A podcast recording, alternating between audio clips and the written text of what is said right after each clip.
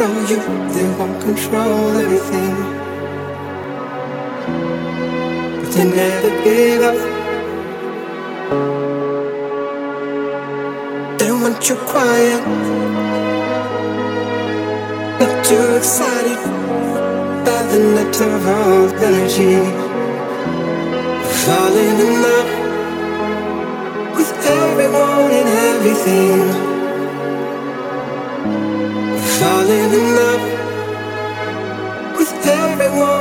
Everything. It's something that to wanna live downtown. Can feel the love? But you can be a little louder, but you're still just getting drowned out. It's only natural to wanna live downtown. It's only natural to everyone and everything. And let your feet that